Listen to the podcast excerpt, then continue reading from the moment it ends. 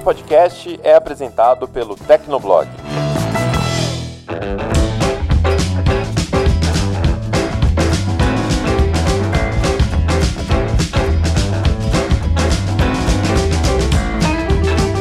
Ouvinte! Seja bem-vindo! Está começando mais um episódio do Tecnocast. Eu sou o Thiago Mobilon. Eu sou Paulo Riga. Eu sou o Felipe Ventura. E eu sou o Emerson Alecrim. O Google quer bloquear completamente os cookies de terceiros no Chrome já em 2022. Essa medida afeta não apenas anunciantes e ferramentas de analytics, mas o funcionamento da web inteira. A alternativa proposta é o Flock e hoje a gente explica como ele funciona e quais são as outras opções que outras empresas estão apoiando. Aguenta aí que a gente já começa.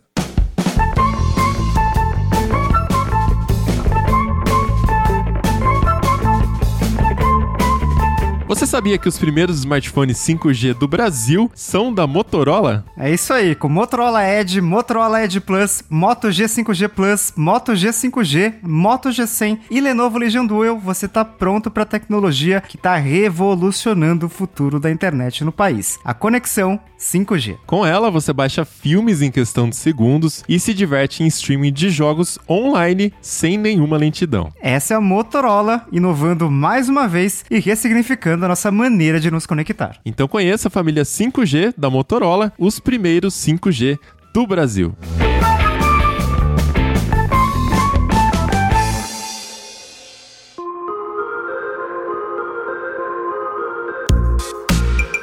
Caixa postal do Tecnocast, se você não quiser acompanhar com a gente, pode pular o episódio para 17 minutos e 34 segundos. Estamos de volta aqui, Paulo Riga, depois de muitos episódios sem caixa postal. Hoje temos vários e-mails barra comentários para ler, né? Isso, a gente tava com saudade de ler os comentários de vocês, então escolhemos três hoje para ler aqui. O primeiro é do Eric Lima, ele mandou um e-mail para tecnocast@tecnoblog.net dizendo o seguinte: Bom dia, equipe do Tecnocast! Exclamação. Ei.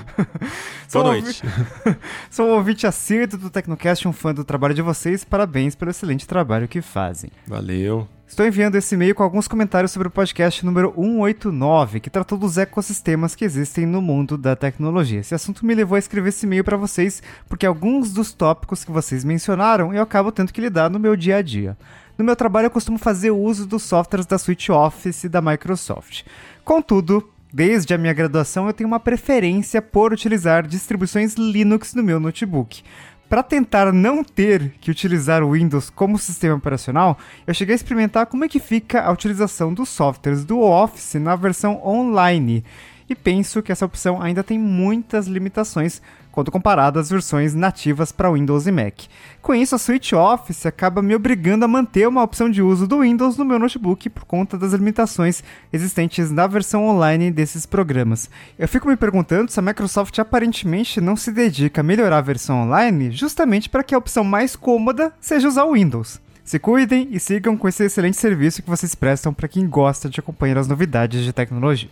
É, é, legal, né, que ele falou do Office. Eu tava pensando aqui que hoje em dia, sei lá, uma grande parte, pelo menos, dos aplicativos, das aplicações já é em nível de web. Né? Até quando a gente fala de, de Chromebook, por exemplo, tem muita gente que consegue usar Chromebook como dispositivo para escola, para estudo, por conta disso, né? Se comunicador é online, ou, por exemplo, Discord já é um WebView ali. Poucas coisas vão rodar nativamente, e aí essas coisas que são os aplicativos que é, por exemplo, um Photoshop, um Office offline, aí sim você acaba ficando mais preso no, no sistema ali, no caso do Office, né? Mas não, não acho que é uma limitação do online por conta de facilitar para quem usa o Windows. É simplesmente porque seu navegador ia travar, ia quebrar se tivesse todos os recursos né, do Office programa no Office dentro do navegador. Não tem como. Eu acho que se fosse simples e a Microsoft, ninguém duvida da capacidade técnica da Microsoft em fazer aplicativos de produtividade. Se fosse simples, eles teriam feito porque eles sofrem a concorrência de, por exemplo, o Google, né? Se o Google fizer é, uma suíte online melhor que a da Microsoft,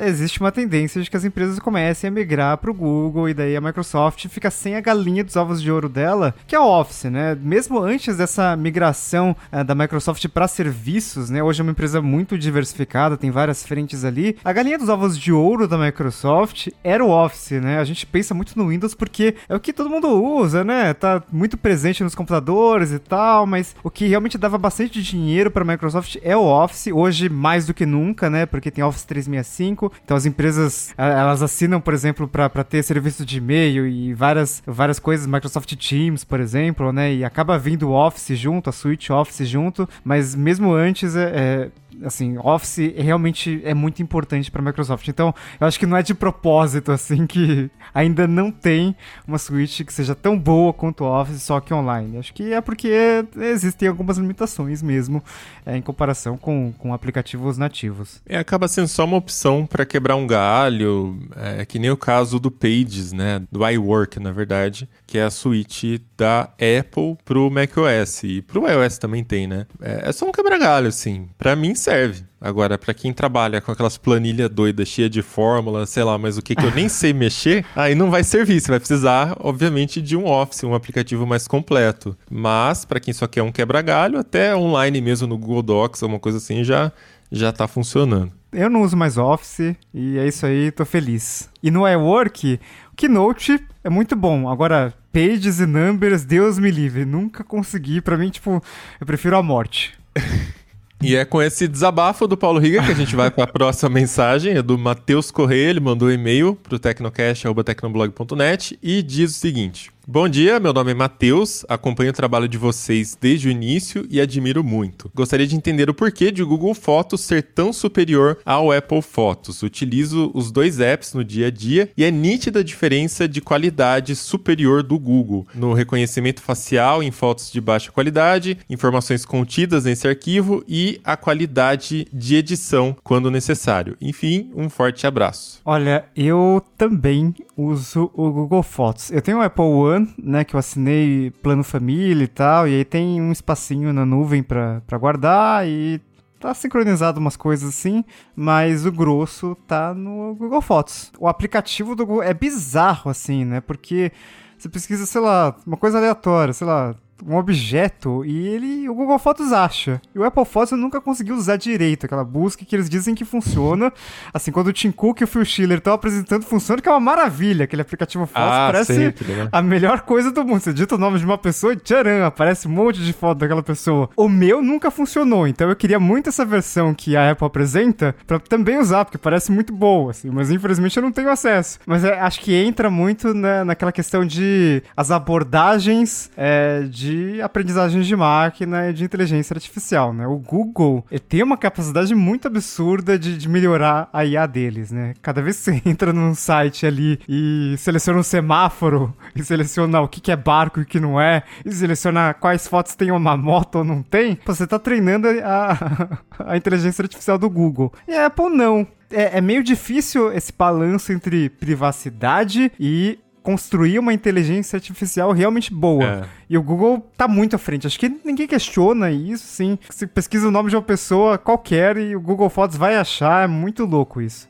É, não é só qualidade de algoritmo e capacidade de processamento, né? Também acesso a dados e aí, Google não tem discussão, né? Quem tem mais acesso a dados e também uh, treinamento né? Que aí esses exemplos do CAPT aí acho que é o, é o, exemplo mais claro, né? De como o Google treina o algoritmo do Google Foros. Mas posso aproveitar aqui o, o e-mail do Matheus para contar um caos rapidinho?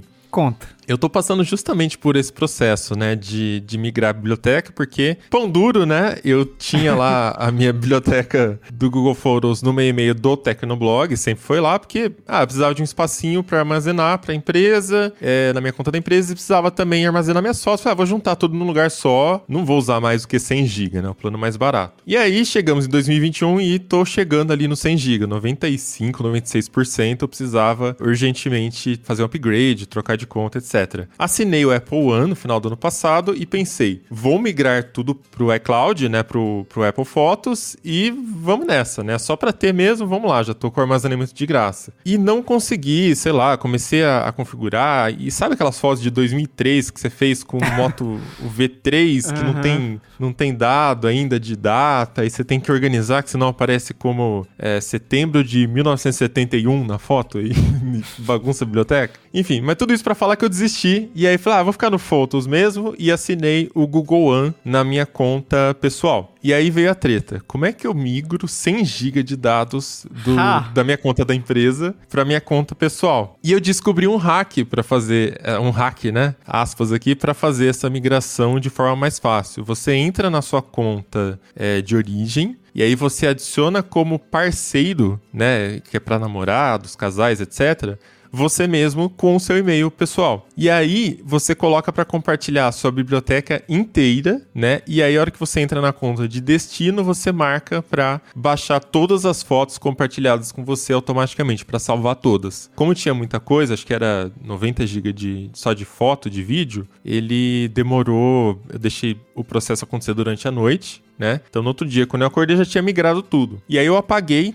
todas as fotos da conta antiga, é, e aí teve que ser manual, né? E selecionando assim e, e, dar o scroll. E também interrompi o compartilhamento. Na teoria, aí que vem o, o Stonks aqui. Uhum. Na teoria. Migrou as fotos, quando, certo? Migrei as fotos. Quando você compartilha é, entre contas, o Google não conta duas vezes o armazenamento. Então já está contando na origem, não tem por que contar no destino. Porém, quando você interrompe o compartilhamento ou deleta a foto da conta de origem, ele deveria contar na conta de destino. Só que já faz quatro dias que eu fiz essa migração e ainda não tá contando o armazenamento na conta de destino. Eu já cancelei o compartilhamento, eu já paguei as fotos da origem, já estão todas na conta de destino e eu tenho, sei lá, 16 GB de uso na minha conta do, do Google One. Ó, 7.72 GB de 200 usados. Eu tô mostrando aqui na webcam pro Riga, inclusive, ó. Eita! Então fica a dica Se aí pra Google quem quiser descobrir... tentar esse life hack. Porque, cara, isso aqui é armazenamento infinito. A hora que tiver enchendo a minha conta pessoal, eu compartilho de novo com a conta profissional e fico nessa gangorra pra sempre. pra mim parece ser um bug do Google, mas aqui já notificando todo mundo. Quem quiser testar, depois conte pra gente se funciona também. É, se, e se funcionar pra todo mundo, com certeza daqui uns meses não vai mais funcionar pra ninguém. É, é. Pensando bem, eu não deveria ter contado, né? Agora é. já foi. Então vamos pro último comentário, que é do Daniel Pinheiro. Ele comentou na comunidade.tecnoblog.net o seguinte: Interessante esse podcast e o tema em si. Eu tava pensando exatamente sobre isso uns dias atrás, né? O Tecnocast 189. Em termos de ecossistema, o da Apple é um dos melhores e com uma integração entre dispositivos quase imbatível. Claro, no conceito Apple, que é mais pra parte de produtividade e mídia, com iPhone, Mac, Apple Watch, etc. Eu, particularmente, me vejo preso a dois ecossistemas voltados para o meu uso pessoal e profissional. E acho sensacional duas grandes empresas compartilharem praticamente os dois ecossistemas, quase que como se fosse um só: Samsung e Microsoft. Eu tenho um PC com Windows, uso o suíte da Microsoft com OneNote e OneDrive, contatos, calendário e e-mail também, além do Edge.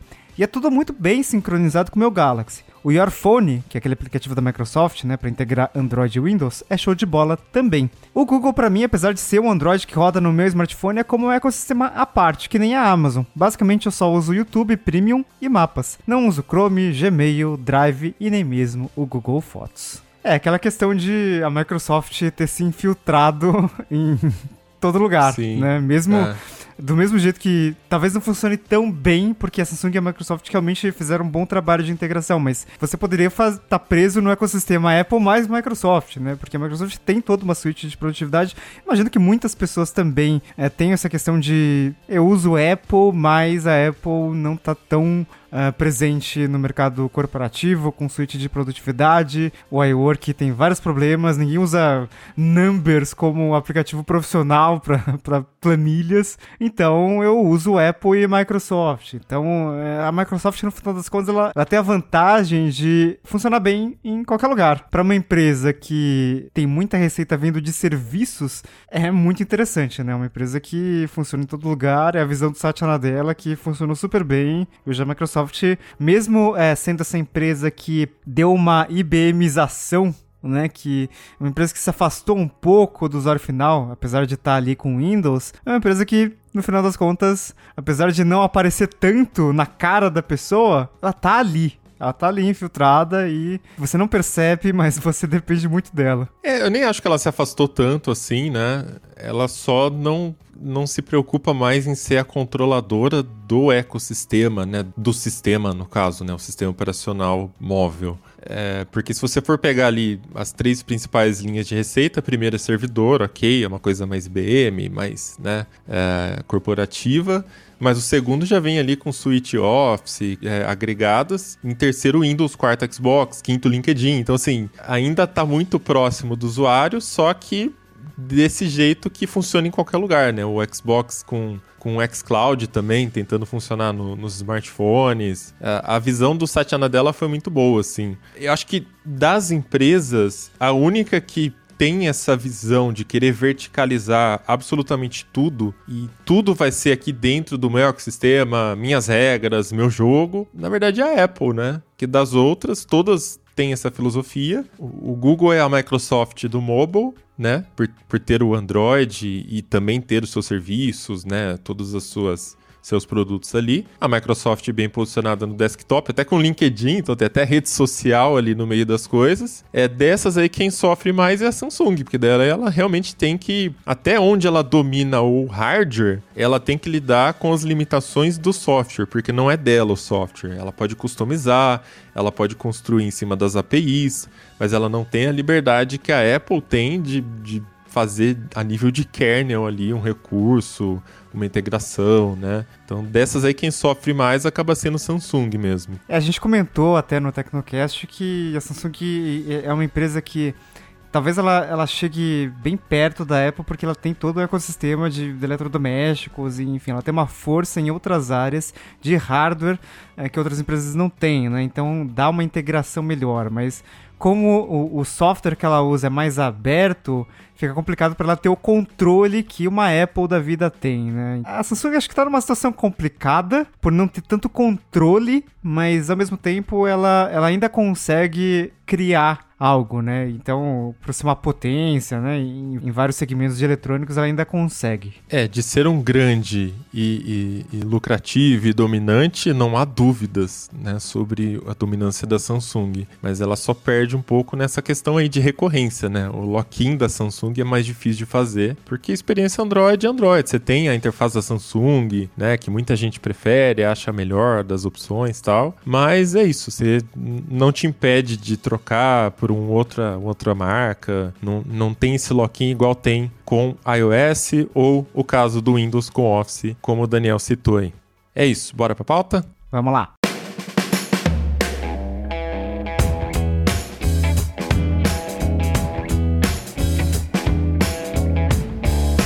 Bom, o tema de hoje é um pouco complexo de explicar. Passei até a tarde aqui lendo GitHub e documentações do, do Google para tentar entender melhor o funcionamento desse tal de Flock. Mas antes de explicar exatamente o que é o Flock, enfim, quem que está apoiando, quem que não está afim de apoiar o Flock também, é, só queria explicar rapidinho como funcionam os cookies e como a web funciona baseada no rastreamento de usuários, né? Então, para quem não sabe ainda, quando você acessa um site, qualquer site, por exemplo, o Tecnoblog, tem ali várias redes de publicidade e essas redes para tentar entregar um anúncio que seja mais relevante, elas utilizam cookies. Então são cookies de terceiros, né? Porque são cookies que são colocados na sua máquina, não pelo Tecnoblog, mas sim por outras redes que exibem publicidade dentro do Tecnoblog. É importante que essa publicidade seja relevante para o usuário, até para você não ficar vendo, sei lá,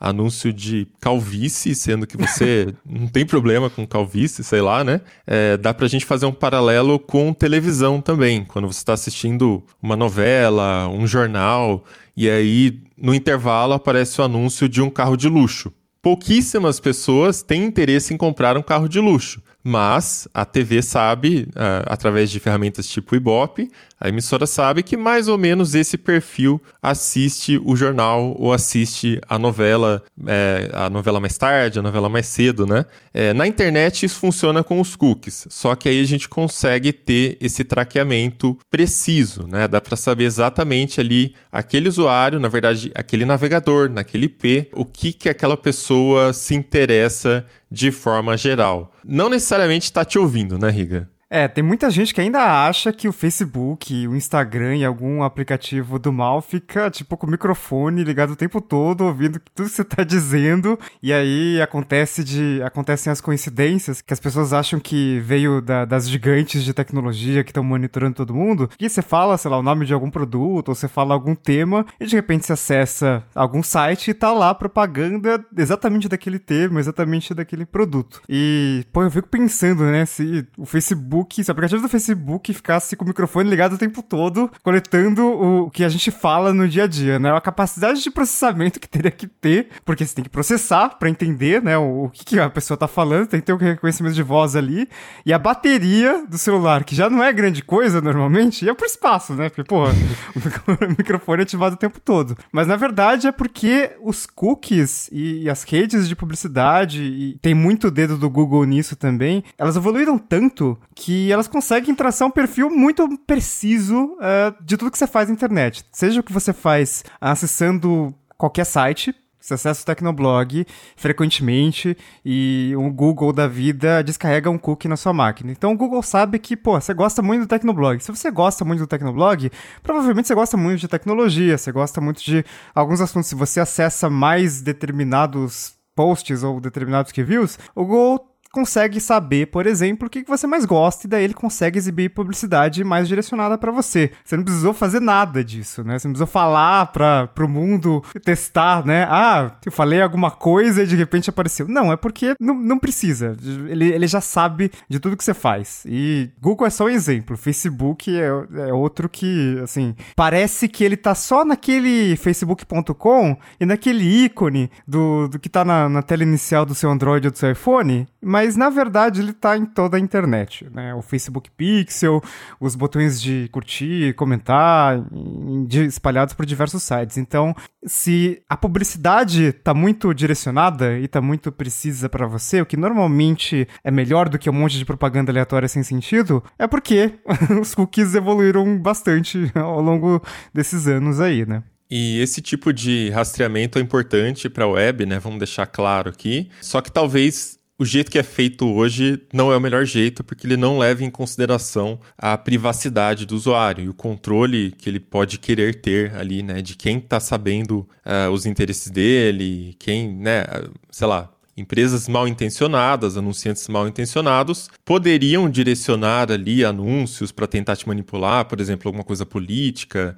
A gente já abordou isso bastante também nos casos de Cambridge Analytica, Facebook, enfim, várias, vários tecnocasts passados aí. Porém, a questão é como faz né? Hashtag aí comofas, pra gente saber quem é o usuário ter de alguma forma ali uma segmentação, porque a web aberta depende disso, né? O próprio Tecnoblog, se não fosse esses anúncios contextualizados, os anunciantes estariam perdendo grana. Você tem que investir uma grana enorme, ter um retorno muito pequeno, logo a gente também ganha uma fatia muito pequena. Os usuários estariam satisfeitos porque entrariam no Tecnoblog e veriam anúncios super generalizados, genéricos ali, que não ajudam em nada, a experiência fica até ruim. Mas então, como a gente faz para desenvolver uma solução que tenha em mente, primeiro, os interesses de privacidade do usuário, mas que também entregue uma performance boa para o anunciante? E aí entra essa ideia do Flock, né, Alecrim? Você quer explicar aí pro. tentar explicar pro ouvinte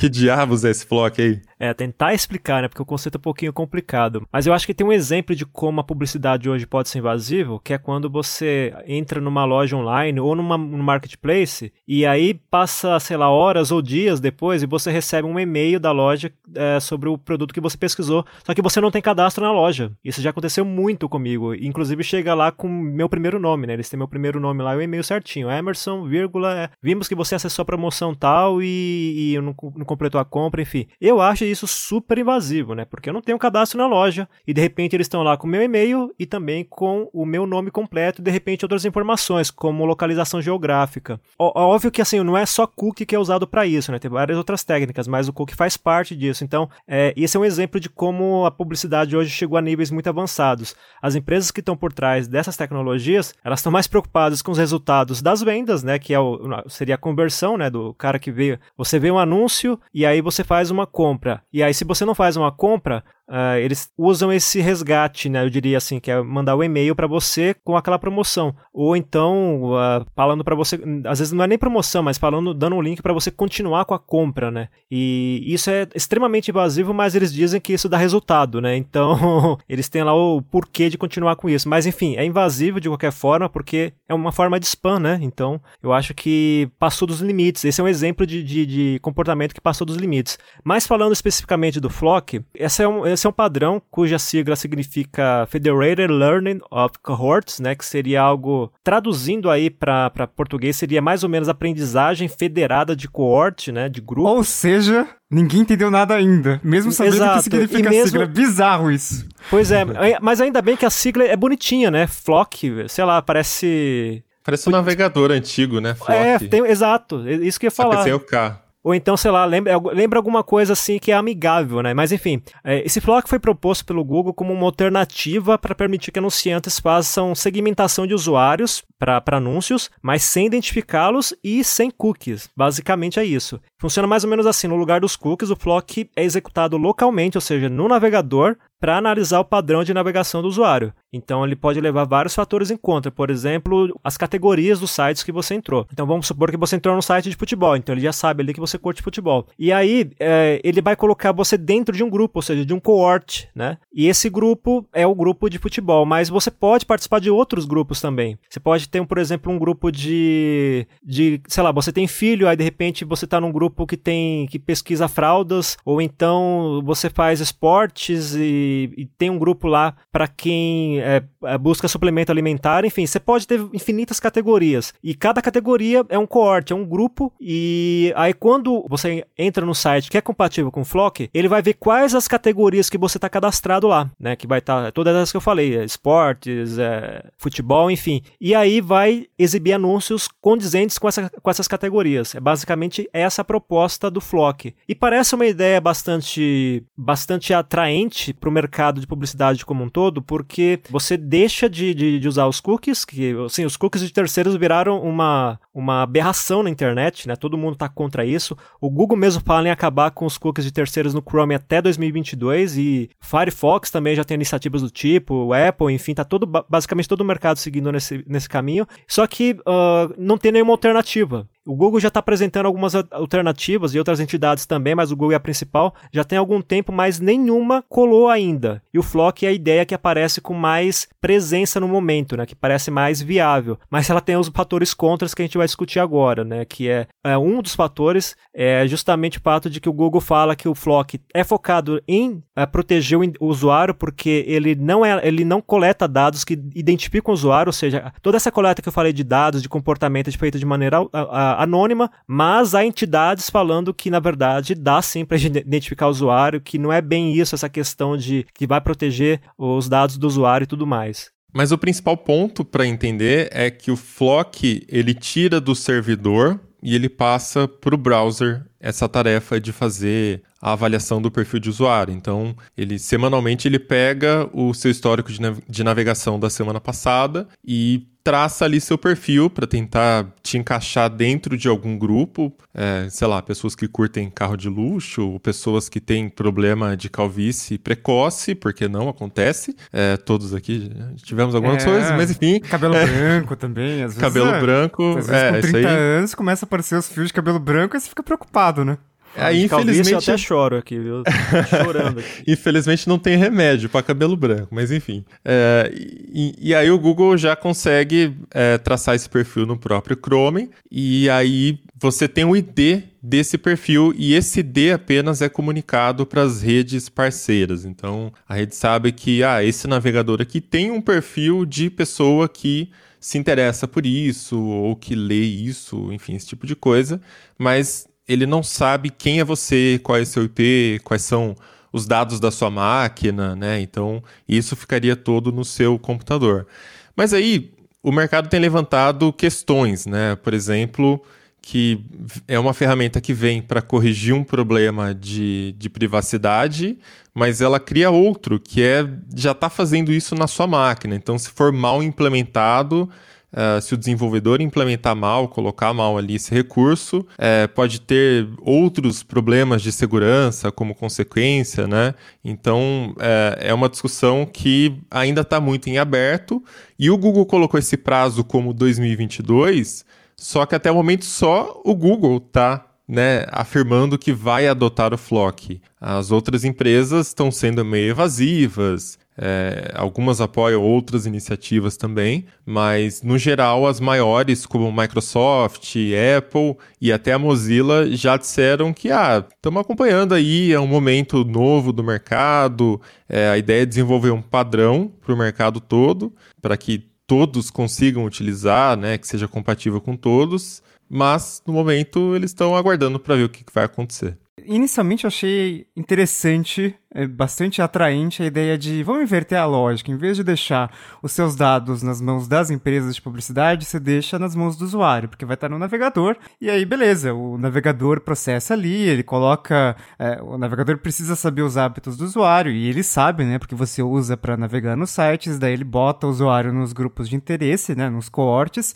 Só que aí. É, pensando friamente, quem que fica com esses dados? O navegador. Só que, quem que é o navegador dominante? É o Chrome, que é do Google, que é a empresa que domina a publicidade online desde muito tempo. Então, na verdade, do ponto de vista do marketing de privacidade, se é que isso existe, meio que não muda nada, porque o Google tá fazendo essa ideia de, ah, agora os dados vão ser mais privados e mais seus, mas na verdade a pessoa continua usando Chrome, então nada impede, por exemplo, sei lá, do Google sincronizar esses perfis entre diferentes dispositivos. Porque o Chrome funciona no computador, funciona no celular, etc. Aí o Chrome sincroniza, manda esses perfis para a nuvem. O Google pode usar esses perfis de alguma forma? Provavelmente vai ter um checkbox ali, sei lá, de ah, você aceita que seus dados sejam compartilhados com sei lá o que e tal. E a maioria das pessoas vai aceitar do mesmo jeito. Então, na verdade, tudo isso é meio que beleza, a gente é. O Google, né, é uma empresa boazinha, mas no final das contas não muda nada para eles, né? Eles continuam no controle da situação. É interessante porque essa estratégia de aprendizagem federada, basicamente aprendizagem distribuída, é uma ideia que o Google vem tentando adotar já há alguns anos, é, envolvendo coisa de aprendizado de máquina. Há dois anos, no, na conferência Google I.O., o CEO Sundar Pichai, ele descreveu algumas iniciativas que o Google estava fazendo. Por exemplo, o Gboard no Android começou a usar o aprendizado é, federado, né, que é o aprendizado distribuído. Então, ele começa a analisar o seu histórico de digitação direto no dispositivo, em vez de deixar isso na nuvem e ficar trocando. Então, é, o teclado aprende a ficar melhor no dispositivo e aí, de vez em quando, existe essa troca de dados com a nuvem. É mais ou menos essa ideia do, do Flock, né, que também é, esse, é essa aprendizagem federada, distribuída. Né? Então, é, acontece a maior parte no navegador mesmo, e aí você vai trocando os dados com os sites, em tese. Né? E o problema é, é, assim, a implementação de aprendizagem federada que o Google tem é para beneficiar o próprio Google, porque são produtos do próprio Google, né? Só que aí, por exemplo, ah, o Gboard faz isso, ok. O, o Gmail faz isso com o Smart Compose, ok. Agora, ah, você quer vender a ideia de mais privacidade, fazendo isso no Chrome, mas abrindo a porta para que o Google, que já é extremamente dominante no mercado de anúncios, se, to se torne ainda mais dominante? Então, é, eu não vejo dessa forma, tá? Pelo que eu li hoje aqui né, nas páginas do Chromium e tal, é, em todo momento o Google cita que a ideia é desenvolver um novo padrão e ele convida em todo momento o mercado. Então, redes de anúncios, publishers, né? Você pode entrar nos fóruns do, do Chromium, não sei exatamente qual fórum que é, e colaborar com as discussões. Né? O Flock já está rodando, acho que em 0,5% dos Chromes. Tem até um site que você consegue entrar e ver se o seu Chrome já está funcionando com esse Flock ativado. Né? Então já está em testes. Mas a ideia em todo o processo é que seja uma API onde qualquer um pode plugar na API e trabalhar. Inclusive, eles falam diversas vezes de ter servidores independentes e auditados e seguindo regras padronizadas do mercado levando em consideração questões de privacidade e tal, onde todas as empresas podem se comunicar igualmente com esse servidor e trabalhar e teoricamente de igual para igual. Né? O problema aqui do lado do usuário é que, por exemplo, se os browsers não implementarem, é uma boa parte da web que vai ficar do lado oculto ali, né? Vai ficar escuro, você não consegue fazer um target de anúncio é, para esses usuários. Você pega, por exemplo, um Safari desktop, parece pouco, mas a hora que você vai no mobile para Estados Unidos, é um share grande. É, mesma coisa com o Edge. Tem uma galera que usa também o Edge no Windows. Então, se esses navegadores não suportarem o Flock e o Google de fato implementar o Flock, que é o que tudo parece que vai acontecer, os anunciantes teriam dificuldade para alcançar essas pessoas. E, e aí, não só anunciantes da rede do Google, mas anunciantes de fora também, porque esses navegadores já estão implementando aspas soluções que bloqueiam geral e dane-se, né? Eles são até mais rígidos na implementação. Uh, só que tem aquela questão, né? Os navegadores pequenos estão usando, óbvio, esse momento como marketing.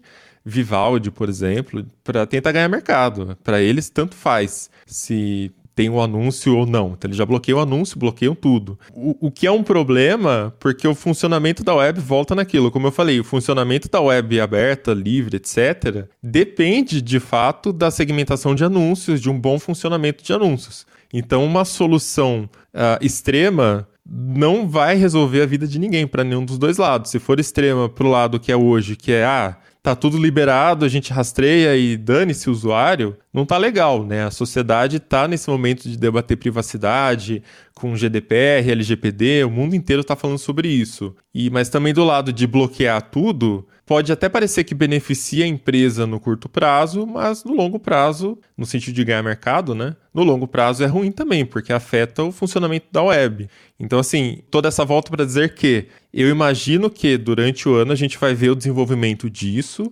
e espero que as empresas entrem em um consenso sobre qual padrão será adotado, porque é necessário uma padronização, da mesma forma que antigamente o seu, sei lá, você desenvolvia um site pelo front-end, como é que chamava a ferramenta? Front page front page ou Dreamweaver, né? Uh, e aí ele funcionava bem no IE, mas não funcionava direito no Firefox, ou vice-versa. Se fazia para o Firefox, ele quebrava tudo no IE.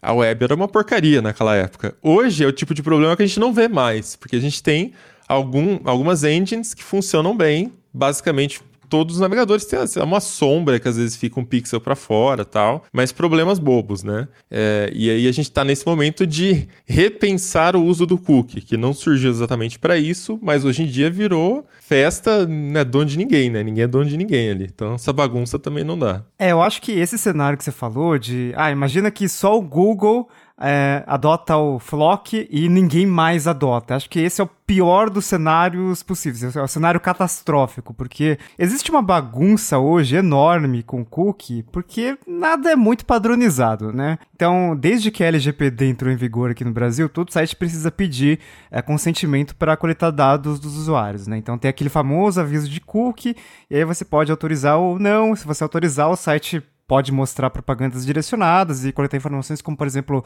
seu navegador, seu, um pouco dos seus hábitos ali de navegação. Se você não autorizar, o site vai continuar mostrando propagandas de qualquer forma, mas talvez a propaganda não seja tão relevante. Só que aí, o que acontece? Cada site tem um jeito diferente de pedir permissão. E eu já sabia que isso ia ser um porre no Brasil, porque é, enfim, a gente viaja, né? Por exemplo, MWC, é, Barcelona todo, né? e tal. E eh, na Europa, já tinha GDPR, né, em vigor há bastante tempo, já era uma bosta há muito tempo. É, a experiência de navegação na Europa era uma merda há mais tempo do que no Brasil. Então, porque cada site mostra um aviso de um jeito diferente, coloca um botão de autorização no canto que quiser, com a cor que quiser, enfim, é uma zona. Tem site que até é, é, é mais invasivo, né? Você não consegue nem ver o conteúdo se você não autorizar o negócio, assim. Então, tipo, às vezes dá preguiça nesses sites que permitem, né, que você consiga consumir o conteúdo mesmo sem autorizar, É, às vezes dá tanta preguiça que eu, porra, deixa aquele banner aqui mesmo, foda-se, mas é pior para mim e pior pro site, né? Pior para mim porque vai ter um monte de propaganda inútil na minha tela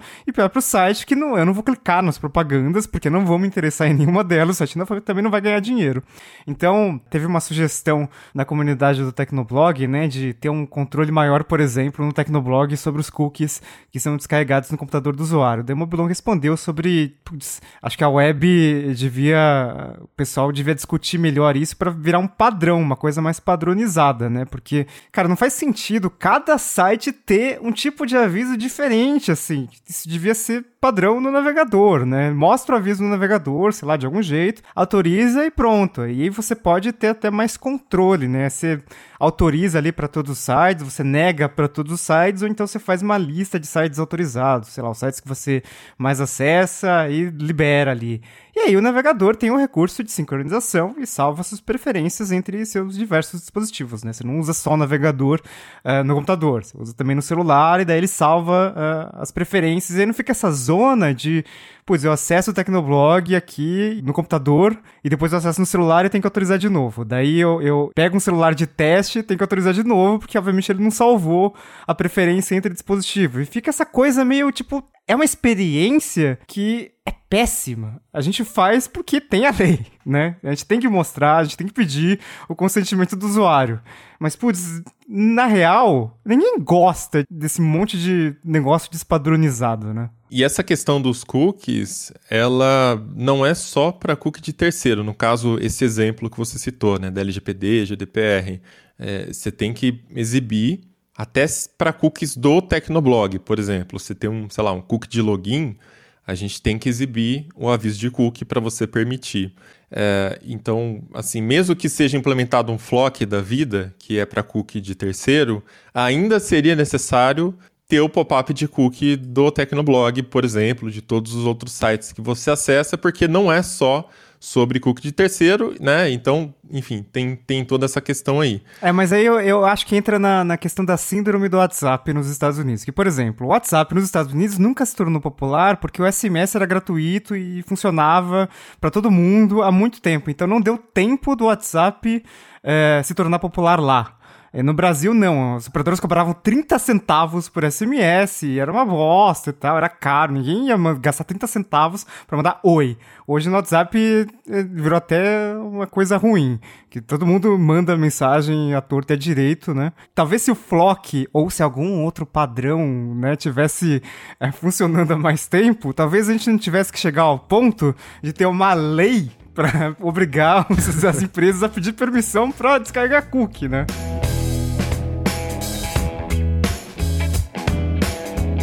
Esse negócio de pedir permissão para cookies me lembrou outra proposta para substituir os cookies de terceiros, que é o Swan. E ele tem basicamente a mesma ideia do cookie que é pedir permissão, ou seja, você entra no site que é compatível com o Swan, Swan seria, eu não sei nem o significado, é S-W-A-N. Aí você entra no site que é compatível, é compatível com o Swan e ele vai perguntar para você se você quer que apareçam anúncios publicitários para você. Aí beleza, você entrou no, no site X, Aí você deu autorização, e aí quando você entrar no site Y, se o site Y também for compatível com esse sistema, o anúncio também, a autorização também vale para esse site. Então você autoriza uma única vez e vale para todos os sites.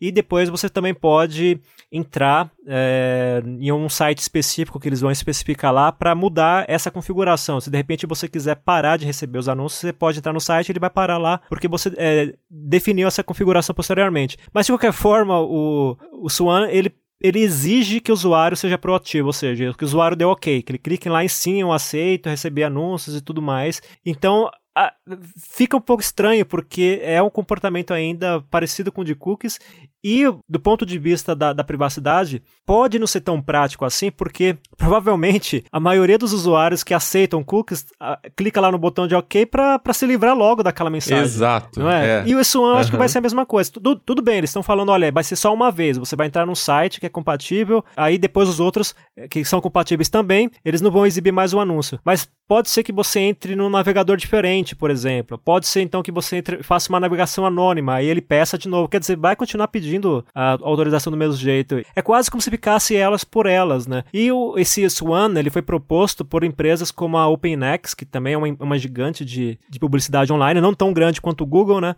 Mas grande e eles têm. É, é, é basicamente uma proposta para dizer: olha, a gente é contra a proposta do Google, contra o Flock, e a gente tem isso. E aí, por que, que vocês são contra? Aí que a coisa fica um pouco mais engraçada, porque na verdade não existe até agora nenhum motivo muito específico, além daquele que, daqueles que a gente já argumentou. É, basicamente, parece que eles têm um certo. uma visão de que colocando um sistema diferente, eles vão diminuir o poder que o Google tem hoje com publicidade online, porque todo mundo já sabe, o Google é dominante nesse segmento, é a principal fonte de receita do Google até hoje. Acho que mais de 90% da receita do Google atualmente vem de publicidade online. Então, obviamente, eles querem ter um pouco mais dessa fatia, né? E aí propuseram esse Swan, mas assim, não tem, não tem nada tão técnico ainda, é, pelo menos na comparação com o Flock, né? Pelo menos o Flock ainda já tem uma documentação que, que deixa um pouco mais claro como tudo vai funcionar, que é, é que nem o Mobilão explicou agora há pouco. Eu não sei se eu estou sendo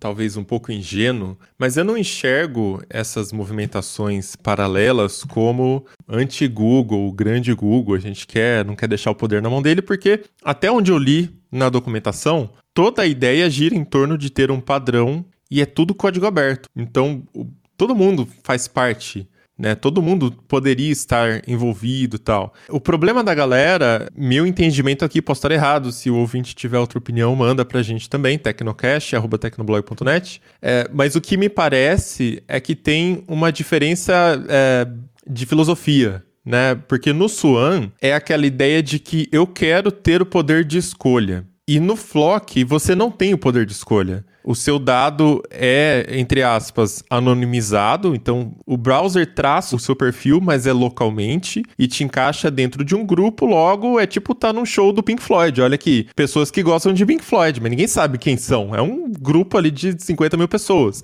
né? É exatamente isso que o Flock vai fazer. E aí, o que o Swan propõe é uma forma de você individualmente poder ter a sua liberdade de escolha. Só que aí vem outro dilema, né? Porque é um tipo de escolha que é muito complexa. As pessoas não estão preparadas para ter esse tipo de tomada de decisão. Né? De como é que você quer falar para as pessoas escolherem se elas vão aceitar cookie ou não? Aí eu vi uma galera dis discutindo no Twitter que, ah, então para resolver a gente deveria abrasileirar o termo cookie e chamar de biscoito. Meu amigo, que a minha avó vai achar que tem um farelo dentro do computador, saca? Tipo, não resolve o problema. Então, assim, dar escolha eu acho que é legal. Então poderia ter uma combinação de flock com escolha, por exemplo. Você, ah, não ative o flock, beleza, né? Aí eu me fecho completamente, o problema é meu, né? Mas não faz sentido você, simplesmente deixar um opt-in, por exemplo, porque senão ninguém vai ativar também. Ou um opt-out também não é legal, porque a gente está discutindo é, um problema de, de privacidade e de repente vai estar tá aberto para todo mundo e a gente quer justamente combater isso, né? Aí é melhor o Flock do que continuar aberto para todo mundo.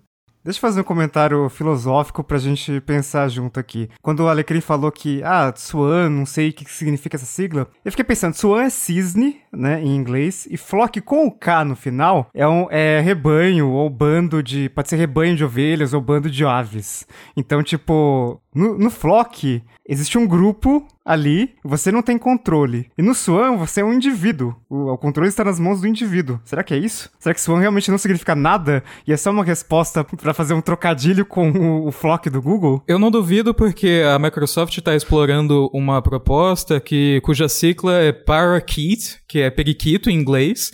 É, não sei, Olha só. eu não sei por que que é, todo mundo começou a fazer a sigla, a metáfora com pássaro, sabe? Assim, do Google eu entendo um pouco porque é claro, né? Você tem um rebanho, um bando de pessoas, de, aliás, de, de aves, né? É similar à ideia de você agrupar as pessoas, mas aí começou a falar de priquito e, e cisne, tipo, Pode parar, gente, faz outra. Pode procurar outra sigla. Não precisa se prender a essa metáfora. Mas no final das contas é, é, é, muito uma diferença filosófica, né? Tipo, o Flock do Google é mais pensado para que a publicidade dê certo e que o direcionamento de anúncios funcione bem, né? E que a gente consiga continuar tendo anúncios relevantes, tanto dentro do Google quanto fora do Google e para toda a rede de, de, publicidade. E o SWAN é uma coisa mais realmente, não, é, as empresas já têm muito controle, elas já têm muitos dados, elas não precisam de mais dados, então vamos deixar o controle nas mãos do indivíduo. Então, acho que são duas formas de resolver o mesmo problema ali. Acho que a privacidade é algo que, que tá em jogo, mas a abordagem do Google é, é, é uma coisa mais. Vamos fazer isso aqui funcionar bem bem, né? E o Google, sendo uma empresa que tem uma posição dominante no mercado de publicidade, é, consegue é, emplacar padrões de uma forma mais fácil e bom para o Google. É, não sei daqui a 10 anos se a União Europeia ou algum órgão antitrust vai estar tá, é, discutindo isso, mas, pô, assim, se o Google conseguir emplacar, mesmo que outros navegadores não emplaquem, não usem, não adotem o Flock, isso é muito ruim. Mas no final das contas, assim, o Chrome é 70% da internet, desktop é mais ainda, mobile tem muito Android ali, então fica uma coisa meio que é bom que todo mundo adote um padrão. Se não for o Flock, que seja outro, mas provavelmente o Google não, não vai querer algo que dê muito controle de privacidade na mão da pessoa. Eu não, não acredito que o Google adote um padrão mais parecido com o Swan, por exemplo. Me parece que o Flock é tipo feito sob medida para que aquilo funcione. Por quê? Pro usuário comum, né? É, pro usuário comum para que Sim. o usuário não precise entender, para que esse negócio simplesmente funcione. Para que a pessoa não precise pensar em autorizar ou não e pensar o que, que é permissão de cookie ou não sei o que e tal. É, o, o Swan, se você for pensar, num certo nível, ele pode ser até pior para privacidade, porque uma vez que você permitiu, ele está permitido para sempre para aquela rede, não sei exatamente qual que vai ser a, a associação ali, para o site, para a rede, e aí a rede tem acesso a você, ela faz o, fingerprinting, né? Para quem não sabe, fingerprinting é uma técnica que a rede consegue pegar várias microinformações suas ali, sei lá, um IP, exatamente a versão do navegador que você está usando, qual é o dispositivo que você está acessando, seu país, geolocalização, parará, parará, e ela combina tudo isso de uma forma que, cara, ela sabe quem é você exatamente, sem você precisar falar, é, sei lá, seu endereço, por exemplo, né? Ela consegue saber diferenciar a sua máquina de outras máquinas. Uh, então, com o Swan, a partir do momento que você autorizou, tá, tá liberado geral, basicamente. E aí vem o segundo problema, que é, é que nem pop-up de aceitar cookie, é que nem pop-up de você quer receber notificações para ficar sempre bem informado, e aí o botão de sim é azul e o botão de não é cinza né? E aí vem o, os growth hacker da vida aí, que o pessoal sempre vai dar sim, cara, sabe? Então não é porque eu concordo, não é porque eu fiz uma livre escolha, é porque eu fui, entre aspas, induzido a dar ok, a... a é ah, eu tô que é de saco cheio, eu tô de saco é. cheio de tanta, tanta, tanto pedido de permissão que ah, autoriza tudo, então nega tudo, e é isso. Pois é, então, e aí hoje você entra num site, é o pedido de hook, é o pedido de pop-up, é um banner flutuando, é não sei do que lá. A web tá insuportável. Então, é urgente a necessidade de um padrão e um padrão que seja simples para cumprir esse objetivo de fazer a mediação entre qualidade de anúncio, experiência de usuário, né? E também a grana do pequeno empresário que está ali anunciando uh, através de retarget, alguma coisa assim é importante também, né? Ele tem um, um, um, bom investimento. Até uma curiosidade já foi dita aqui nesse Tecnocast, né? Que é, a web é o, o local com melhor ROI para os pequenos, principalmente, porque você sabe exatamente em quem você vai segmentar o seu anúncio, você consegue otimizar cada dólar, cada real que você investe ali para conseguir uma conversão melhor e esse tipo de anunciante não consegue chegar numa rede Globo, né, no intervalo do Jornal Lógico, Nacional. Pô, então, se, se, você é uma multimilionária, você joga 30 segundos do Jornal Nacional é. e pronto, foda-se. Não precisa ficar se preocupando com 50 reais no, no Facebook da vida ou Exato, no Google é. AdWords, sei lá, não, não tem, é tipo tem dinheiro infinito para publicidade, sabe? Para a lojinha de roupa que abre uma lojinha de roupa na loja integrada, na nuvem shop, por exemplo, é, esse tipo de, de mudança é importantíssimo, mais para elas até se for ver. Então, o Mobilon estava falando sobre essa ideia de não poder ser totalmente opt-in, opt-out. Isso me fez lembrar a estratégia que a Apple usa para exibir anúncio, é, que eles fazem uma coisa que é mais ou menos parecida com o Flock já, que eles uh, não fazem a segmentação individual, então eles não fazem a segmentação para você exatamente, mas eles fazem grupos, né, junto as pessoas em grupos com características semelhantes. Os grupos têm que ter pelo menos 5 mil pessoas, então é, esse, essa, para essa segmentação ser um pouco mais anonimizada, né, não ser tão uh, direcionada para uma pessoa só. Apesar de, de eles coletarem outros dados, a Apple tem essa ideia para publicidade é, online que preserva um pouco melhor a privacidade, né? E a gente estava falando de opt-in, opt-out, me fez lembrar da mudança que a Apple implementou agora com a iOS 14.5, que no iPhone e no iPad, agora se o aplicativo é, quer rastrear você, né, você tem que autorizar. Então, o que era uma coisa que era padrão, agora o usuário tem que liberar. E isso gerou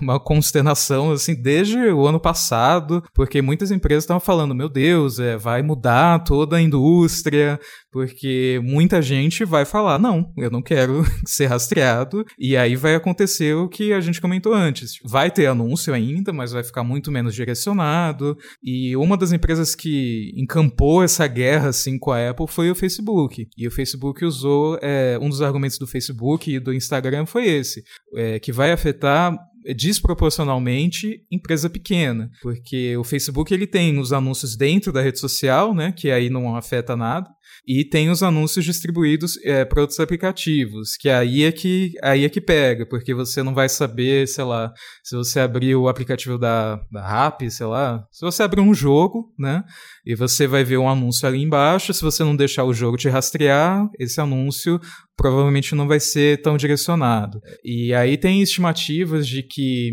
sei lá, 40% ou 60% das pessoas vão é, negar, e tem esse perigo de que, ah, que pode mudar tudo. É, isso criou uma briga, assim, real, assim, entre Facebook e Apple já há muitos anos. O Mark Zuckerberg falou internamente que queria causar dor para a Apple. Os dois CEOs é, acabaram se afastando, né, o Tim Cook e o Mark Zuckerberg, porque eles têm visões que agora são completamente distintas. Né? A Apple é super, é 100% privacidade e tal, e o Facebook precisa, só falta realmente ouvir você no microfone, porque de resto o Facebook está fazendo de tudo para te acompanhar. Com essa mudança, é, a gente gente vai ter um pouco de, é, da ideia de como que essa coisa de opt-in, opt-out é, acaba afetando a, a publicidade.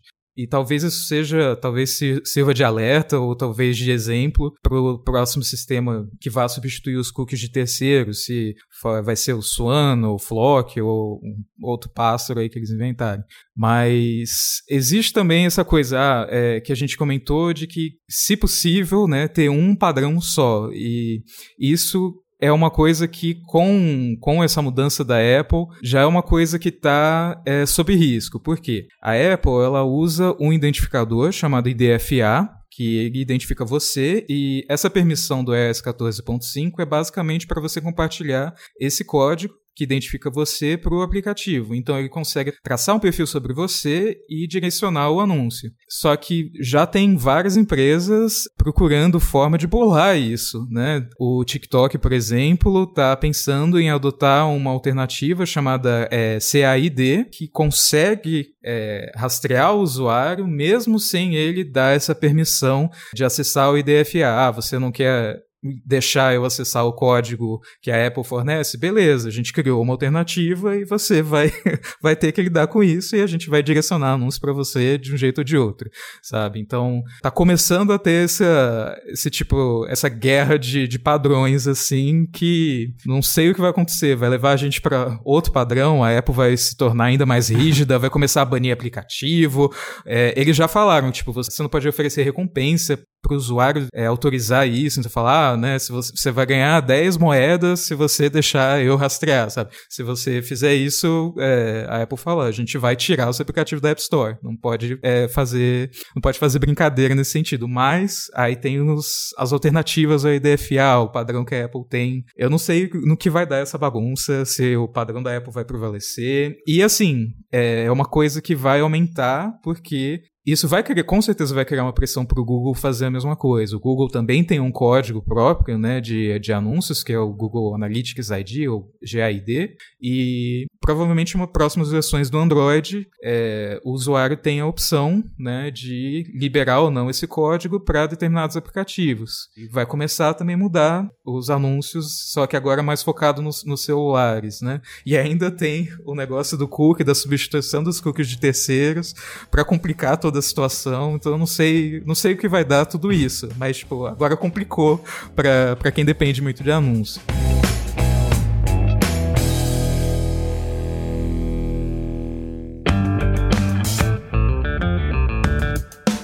Mas uma coisa é certa, para qualquer sistema que for implementado, sempre vai ter alguém tentando burlar e conseguir mais do que deveria. Eu estava falando do, da proteção da Apple. Tô voltando de férias hoje, né? E um dos livros que eu li nesses 15 dias de férias foi A Guerra pela Uber, do Mike Isaac. E conta todo. A gente abordou em vários tecnocasts, né?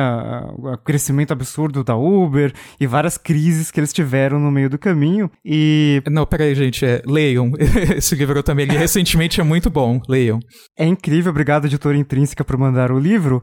E tem uma parte que eles falam é, do o Uber, no, quando estava começando, eles estavam tendo muitas fraudes, né? Então tinha gente criando conta falsa para ganhar aqueles cupons lá de desconto em viagem que o Uber dava doidado, né, para conseguir usuário. Em mercados tipo China, é, é tipo, sei lá, a maioria das viagens eram fraude, porque era tipo motorista, é, pedindo pro usuário fazer uma corrida para não levar a lugar nenhum, pro motorista ganhar o bônus e não fazer a corrida e não gastar combustível. É, é uma loucura, assim. Tem, tem, sempre tem alguém tentando burlar. E aí, o que a Uber fez? Burlou também. Então, a Apple fez todo aquele esquema de, ah, não vamos mais mandar é, identificadores individuais do iPhone para os aplicativos. E aí, como que a Uber é, vai se virar com isso? Como é que ela vai saber se uma conta é falsa ou não? Um dos sinais que a Uber usava era, ah, se, essa, se esse celular, esse mesmo celular, foi usado para criar outra conta de Uber, provavelmente essa conta é uma fraude. E a Apple tirou isso. E aí o que o Uber fez? Contratou uma empresa cujo principal produto era para burlar isso, para fazer fingerprint do celular. Então, se o celular tivesse determinada característica ali e tal, é porque era o mesmo celular e conseguia identificar quando um usuário estava uh, usando o mesmo celular para criar outra conta. Então, com isso, o Uber meio que usou uma empresa para burlar uma limitação que impedia os usuários de burlarem o negócio da Uber. É um negócio, um negócio muito louco, assim. É, o mundo é cheio de fraudes e vai acontecer isso, sabe? É, mesmo com o Flock, o que me deixa uh, intrigado, o que me deixa preocupado, é que, é legal. Os dados estão na mão do usuário, teoricamente. Mas, dependendo de como isso for implementado no navegador, o navegador vai, de alguma forma, mandar os grupos ao que o usuário pertence e, dependendo da, da combinação dos grupos que ele participa, sei lá, 18, 24 anos, gosta de Pink Floyd, tem cabelo branco e grava Tecnocast. Não tipo, sou eu, tenho 35 pra... anos, então já tô fora. Dá pra, dá pra saber, dependendo do número de combinações possíveis, você consegue mais ou menos identificar ali quem sim, é a pessoa. Sim. Então acaba com o um negócio de privacidade. Então é, fica complicado. Essa é uma das preocupações, mas assim, de novo, né? É, cara, a documentação é muito extensa, assim. Você entra lá no Privacy Sandbox, o projeto do, do Chromium, e ele eles abordam tudo isso, cara. E eu não consigo explicar tudo porque é, é, é, muita, é muita linguagem de desenvolvedor ali, não dá para em uma tarde eu resumir aqui tá? Na, na, pesquisa. Mas tem tudo isso lá, eu vi é, até questão de prevenção de fraude, porque assim, ah, beleza, fez o flock e tal, mas as empresas precisam de um método para confirmar se o tráfego é real ou não. E aí, como é que você sabe se o tráfego ali é um usuário real ou é um, um, um bot, né? É, hoje, sei lá, tem vários métodos que, que fazem o próprio fingerprint com IP, etc, para saber se aquilo é um tráfego real. Então, tem uma API que se chama Trust Token API, que é uma API onde as empresas conseguem verificar a autenticidade do usuário, tem um, uh, um lance onde é feito, uh, introduz ruído no meio do dado, sabe? É, é muito louco o nível de complexidade que tem uh, cada módulo desse projeto, porque o Flock é o lado do usuário. E aí, quando a gente fala do lado do anunciante, a gente fala do FLEDGE, que é outra sigla, que é um nome de pássaro em inglês, que é a evolução do Turtle Dove, que é uma pomba, se eu não me engano, mas também é outro nome de pássaro, outra sigla, né? Onde eles também têm as regras ali sobre como é feito é, o bidding do anúncio, etc, né? E até para o ouvinte entender, né? O que acontece hoje quando você entra num site como o Tecnoblog, por exemplo. Já existe um padrão de leilão de anúncio. Esse padrão se chama pré-bid. E aí você pode procurar no Google prebid.js.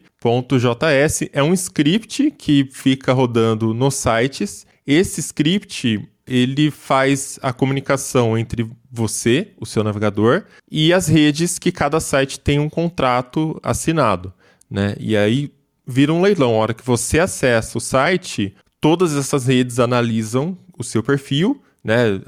Carrega um scriptzinho ali, e aí cada uma dá o bid dela, né? Quanto que ela paga por aquele acesso, por aquele usuário. Uh, isso é, é, a forma que é feita hoje. Então, cada rede vai fazer o seu perfil na hora que você está acessando. Cada rede tem um script dela, né? Então, vira aquela zona, até fica até pesado, de 200 scripts puxando dados seus. E aí, com o Flock, isso mudaria, porque seria feito tudo no seu browser, e aí você só manda para a rede o ID, né? Então, você manda, sei lá, que nem a gente está falando aqui, é, uh, ID de quem gosta de Pink Floyd. E aí a rede vai definir se ela quer ou não e ela manda de volta para você. E aí no seu navegador, isso tudo em milissegundos ali, né? É, é feito o bid, que é dar o leilão ali, dar o, o lance para ver quem que vai comprar, né? Porque na internet é comprado por visualização ou por clique, né? São esses dois métodos mais famosos ali. Enfim, então tem camadas e camadas ali do lado do anunciante. Existe uma preocupação também, porque dentro do banner o anunciante pode colocar um script e esse script vai fazer o, o tentar fazer também o fingerprint, alguma coisa. Aí o, o, navegador tem que conseguir bloquear com o flock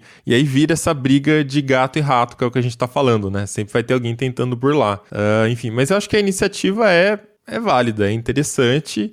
Estaria mais feliz se todos estivessem é, discutindo juntos formas de implementar isso pelo bem da web, né? Porque a Apple simplesmente chegar com a, a parte do Safari e falar bloqueamos todos os cookies e é isso aí, dane-se, né? É lindo para fazer lá o Keynote e tal, é ótimo, mas isso fere a web. Se fere a web, fere o próprio navegador. Assim, é, tipo, a Apple, a gente já falou várias vezes, as empresas não são suas amiguinhas, então não é para você ser fã de empresa. A gente tá no sistema capitalista, as empresas estão ali para dar lucro. A Apple não tá defendendo ali privacidade só porque ela acha legal, ela é sua amiguinha e tal. Ela defende também porque o modelo de negócios dela não depende de ficar coletando dados como o Google, né? Ela ganha dinheiro com hardware. Tá transicionando para serviços? Beleza, mas assim, ainda, ainda assim não é um negócio baseado em coletar dados de usuários e, e segmentar anúncios anúncios de uma forma tão precisa quanto o Google, quanto o Facebook e tal.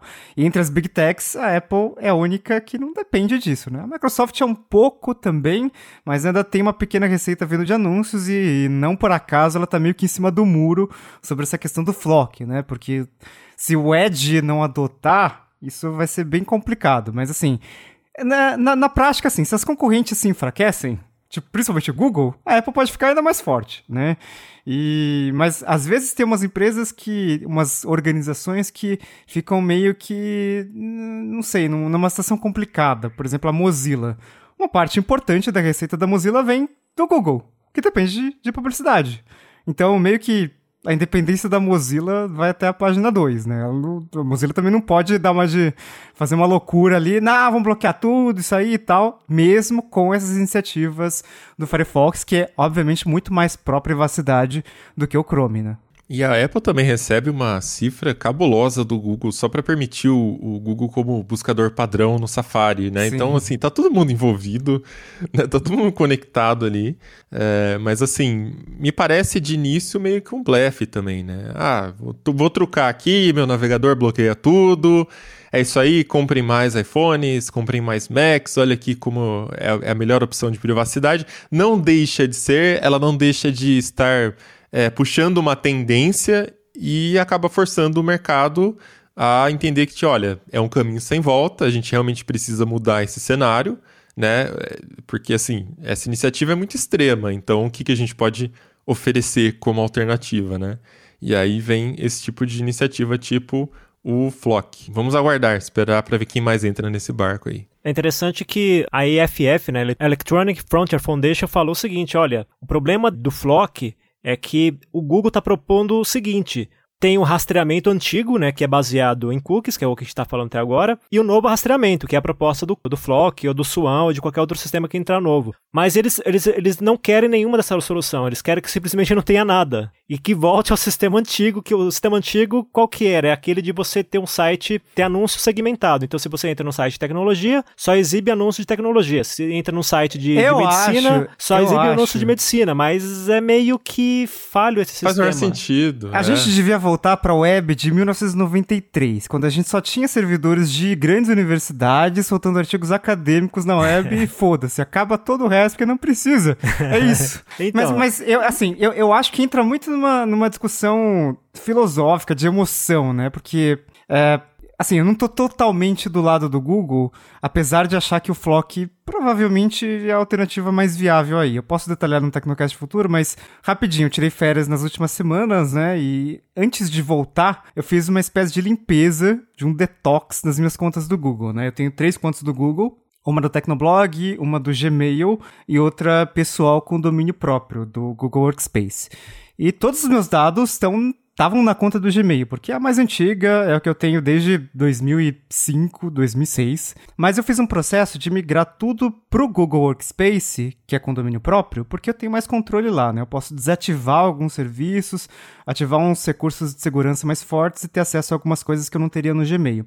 Só que aí tava tudo bagunçado, tava tudo espalhado entre as contas, então eu resolvi que era hora de organizar as coisas. Então tinha calendários nas três contas, tinha contatos nas três contas, tinha YouTube nas três contas e tinha personalização de anúncios nas três contas. Então, mesmo sabendo de tudo que o Google coleta, eu ainda, quando eu tava organizando, fiquei impressionado quando eu tava fazendo a limpa ali no Gmail pessoal. Então, acessei as configurações de conta. O Google, até por causa da pressão, dá uma facilitada nesse negócio de excluir dados, né? Mas assim, é Escolhi todos os e-mails, documentos no Google Drive, calendários históricos e tal, e aí começou a parte bizarra, né? Porque, tipo, tinha histórico de localização desde 2011. Eu sabia onde eu tava em janeiro de 2011, numa Campus Party. E tinha 1.200 contatos no outros contatos, que são pessoas que eu interagi de alguma forma em algum produto do Google, não necessariamente o Gmail, mas interagi de alguma forma. E aí tinha uma sincronização ativada com o Windows Phone, enfim, tava, tava uma zona, e obviamente todos os OK Google estavam salvos lá. E aí decidi que esses dados não eram úteis para mim e nem para o Google. E o Ambrão sabe como eu sou apegado a alguns dados, ele também é, mas aí eu decidi que eu não preciso saber meu histórico de localização em 2013 ou o que eu pesquisei em 2015, aí eu fiz a limpa e deletei tudo essa merda. Então, obviamente, tudo isso é usado para personalizar anúncios, tanto na busca do Google quanto no site que eu acesso, mas eu tô numa vibe de querer mais privacidade, então tomei essa decisão de fazer a limpa e desativei personalização de anúncio, inclusive no iOS, então nem a Apple, que é uma empresa que já levanta a bandeira da privacidade tá autorizado a fazer essa personalização de anúncios. E eu só não excluí meu Gmail de 14 anos atrás porque não dá para assinar YouTube Premium Família com uma conta do Google Workspace, mas foi só YouTube que sobrou lá mesmo. Mas tudo isso para falar que a privacidade absoluta, obviamente, é impossível na internet. Mas é importante que exista essas duas forças, né? Tipo, o Google, que depende desse modelo, e muita empresa depende desse modelo. Então, tipo, você sabe que quando uma fábrica de celulares fecha, tipo da LG, tem um monte de gente que se ferra, inclusive a fábrica de carregador, sei lá. Não é só uma, uma gigante ali né? Tem todo um ecossistema por trás dali que depende, o Tecnoblog é um deles. A gente ganha dinheiro com publicidade principalmente. Então é, é, importante que tenha essa força do Google ali tentando sobreviver, né? Então vamos oferecer uma alternativa aqui que tenta resolver os, o problema da privacidade, mas que mantém o nosso negócio funcionando, quanto o do, da, das empresas pró-privacidade, e aí incluindo, acho que a Apple é o maior exemplo, mas vários navegadores que surgiram nos últimos tempos têm essa, essa questão, por exemplo, o Brave, né? Então, existe essa preocupação da privacidade, mas eu acho que o que sustenta hoje tudo é que a maioria das pessoas não se importa com privacidade.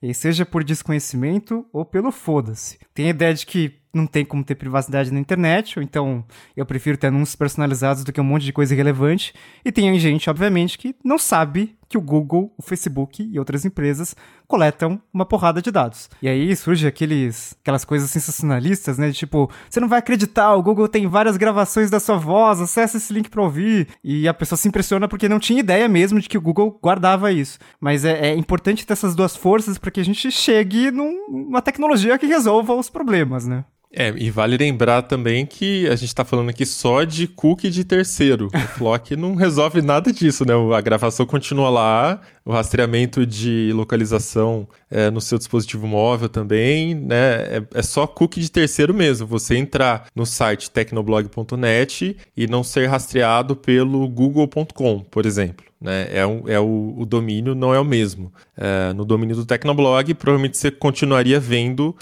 a permissão para cookie, mas né, funciona da mesma forma. Então, dentro do Facebook, o Facebook continua te conhecendo, ele sabe quem você é, o que, que você clica, quais assuntos você se interessa.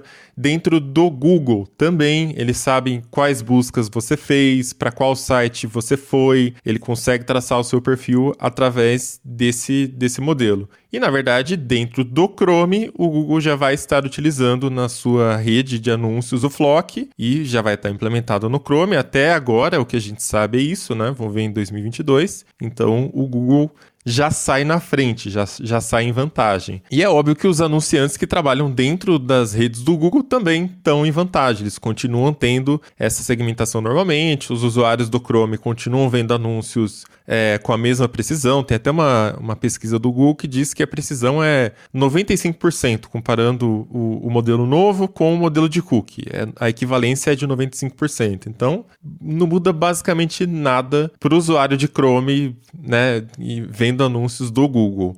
Mas as outras redes precisam é, realmente se adaptar aí, né? Não sei, se o Chrome não quiser implementar o modelo das outras redes, aí o que, que elas fazem, né? Meio que vão ser forçadas a utilizar o Flock também, colaborar com o projeto open source. É importante destacar que tem essa briga, né? Flock, Swan ou qualquer outro padrão, mas nenhuma das partes principais, ou seja, nenhum dos anunciantes é, das grandes empresas estão falando em simplesmente acabar com esse tipo de, de coleta de informação, de segmentação de usuários. Então, por exemplo, que eu estava falando no caso da, da proposta da, da EFF, é uma proposta muito radical, mas que na prática vai ter efeitos negativos para as empresas, enfim, não vai rolar. Agora, aí você vê, por exemplo, o caso da Mozilla. A Mozilla, é, a partir do, do Firefox 86 colocou o Total Cookie Protection, né, que me lembrou pasta de dente, é o comercial de pasta de dente, né. É, o que basicamente eles fazem é colocar, é, eles criam, eles falam assim, ó, a gente criou um frasco de cookie separado para cada site, ou seja, o cookie que foi gerado por um site não pode ser lido por outro e tudo mais. Mas veja que ainda assim eles não estão falando em eliminar completamente cookies, de bloquear totalmente cookies.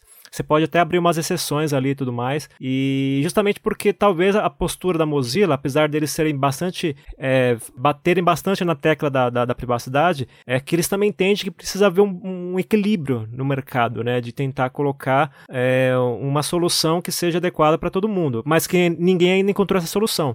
E é bem diferente, por exemplo, do caso do, do, do exemplo que o Mobilon falou uh, no começo do episódio do Vivaldi, né? Que o Vivaldi implementou a versão 3.8 recentemente e é engraçado que eles chamaram, eles fizeram um post só para falar disso. Olha, a gente tá bloqueando o Flock, porque o, o, o, Vivaldi também é baseado no Chromium, né? Então eles falaram o seguinte: olha, as versões que já tiveram o Flock implementado no Vivaldi, é, o Flock está sendo retirado delas e a partir de agora nenhum dos nossos navegadores vai ter esse recurso. Só que você olhar a participação do mercado do Vivaldi é muito pequena. Então é meio que uma forma de chamar atenção para o navegador, né? De, de, usar essa questão da, da, privacidade como um elemento, como um chamariz. Então o, o, detalhe que a gente tem que observar é o seguinte: olha, tem essa briga de Swan, tem essa briga do, do Flock, cada parte defendendo uma proposta diferente, mas nenhuma tá falando em, em acabar de vez com essa questão da segmentação de usuário. Tá falando em, em propor uma ideia que seja comum no mercado, padrão no mercado e que atenda os interesses de todos, que tem um equilíbrio. A privacidade do usuário, a receita dos anunciantes, não importa se é anunciante grande ou pequeno, e claro, os, os,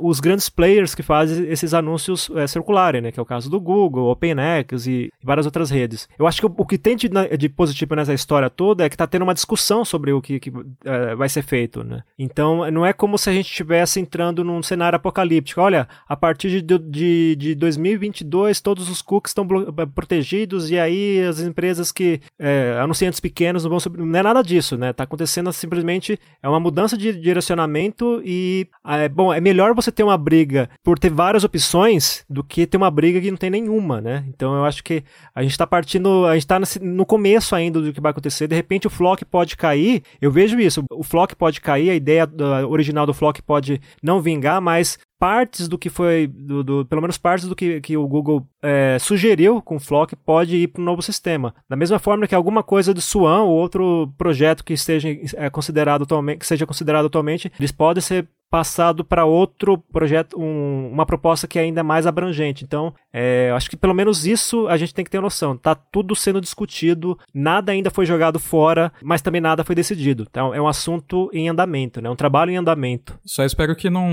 não leve o mesmo destino do, do Not Track, que era uma, uma ideia bem mais, é, mais ou menos promissora de é, fazer opt-out, ah, você não, eu não quero ser rastreado, então era uma opção que os navegadores é, podiam implementar, implementaram mesmo, o Chrome, etc. Que aí você mandava é, essa ordem para o site, sabe? Eu não quero ser rastreado. O site fala, bem, o problema, problema é seu, sabe? Eu vou rastrear você de um jeito ou de outro. Então, né, meio que era uma. É, não... servia como placebo, né? Não, não, não dava em nada, não deu em nada. É, Se tivesse contas... sido implementado o, do eu acho que não ia receber aqueles e-mails depois de entrar em site, né? Porque é um sinal de que a empresa estava respeitando. Mas o, o, problema é esse. A questão é que as empresas levaram. Porque assim, se você for é, é, observar, por exemplo, as empresas que oferecem soluções de publicidade, eles vão mostrar gráficos mostrando: olha, essa nossa solução vai permitir conversão de tantos por cento de usuários, de tantos por cento em venda, etc e tal. E isso é bacana, porque funciona para a empresa. O problema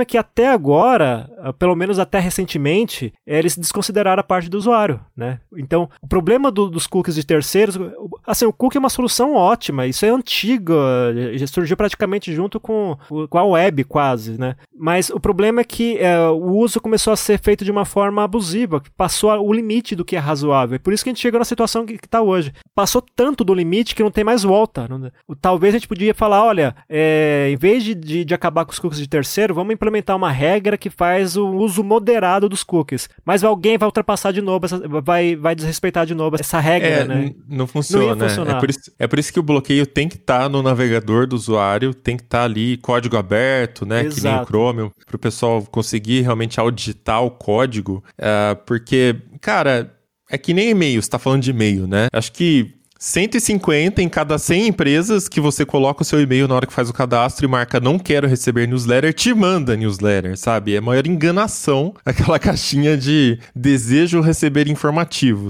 Você pode deixar sempre desmarcado ou marcado, tanto faz, você vai receber e-mail de qualquer jeito, sabe? É, tanto que eu já tenho uma política, se a empresa começa a mandar e-mail é spam na hora, porque para mim é spam, se eu falei que eu não quero é spam, né? Então assim, eu não tenho como bloquear o recebimento desse e-mail. Da mesma forma, tracking, né? É uma coisa que acontece debaixo do capô, não tem como bloquear, a não sei que eu vá lá e instale uma extensão. Mas o usuário comum não tem essa opção, né? Ele nem sabe o que é isso. Então, se existe uma, uma preocupação real com privacidade, entendendo a importância para o funcionamento da web, é, da, da, publicidade segmentada, aí realmente alguém precisa vir, algum cara grande aí, e, e chegar num consenso de uma solução que funcione para todo mundo. Não dá para deixar nas mãos uh, do usuário. Pelo menos essa é a minha opinião aqui. Então é isso, vamos chegando ao final de mais um episódio do Tecnocast. E aí, conta pra gente o que você achou dessa história dos cookies de terceiro. Eu sei que na audiência do Tecnocast tem uma galera que é mais radical e usa bloqueador de tudo, de anúncio, de cookie, rastreador, etc, né? Mas tem sempre aquela galera que entende também a importância, né, de, de receber o anúncio, de controlar, pelo menos liberar nos sites que você mais curte, Tecnoblog inclusive, para conseguir sustentar ali a operação de cada site. Então, manda pra gente seus comentários para tecnocast.tecnoblog.net ou comenta lá na comunidade.tecnoblog.net. Se quiser continuar o um papo com a gente em todas as redes, eu sou arroba Mobilon, arroba Paulo Riga, arroba Ventura Felipe e arroba Ealecrim. Esse Tecnocast vai ficando por aqui, voltamos com outro semana que vem. Até lá! Falou! Falou! Falou.